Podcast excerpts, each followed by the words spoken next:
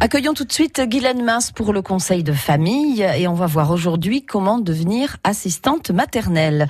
Et tout d'abord, Guylaine, est-ce qu'on peut travailler avec les enfants sans avoir de diplôme? Alors oui, c'est possible avec la garde d'enfants. Dans le cadre des services à la personne, une différenciation est faite sur la base de l'âge des enfants à garder pour les enfants de plus de 3 ans.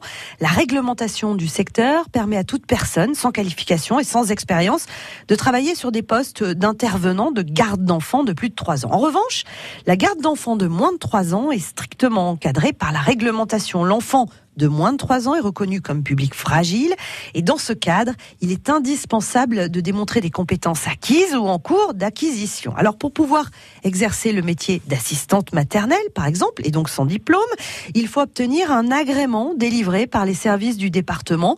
Il faut exprimer ses motivations et se conformer à une visite de la PMI, c'est le service départemental de la protection maternelle infantile.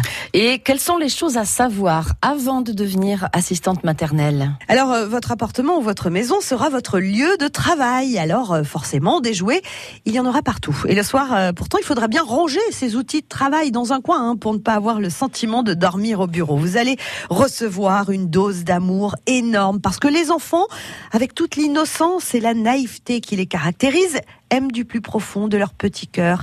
Les jours où vous aurez un peu moins de courage que d'habitude à aller travailler, vous aurez le plus joli des rappels, un petit bisou sur la joue en guise de bonjour ou un câlin magique. Bon, sinon, vous allez prendre des enfants euh, toute la journée, les soulever, les porter.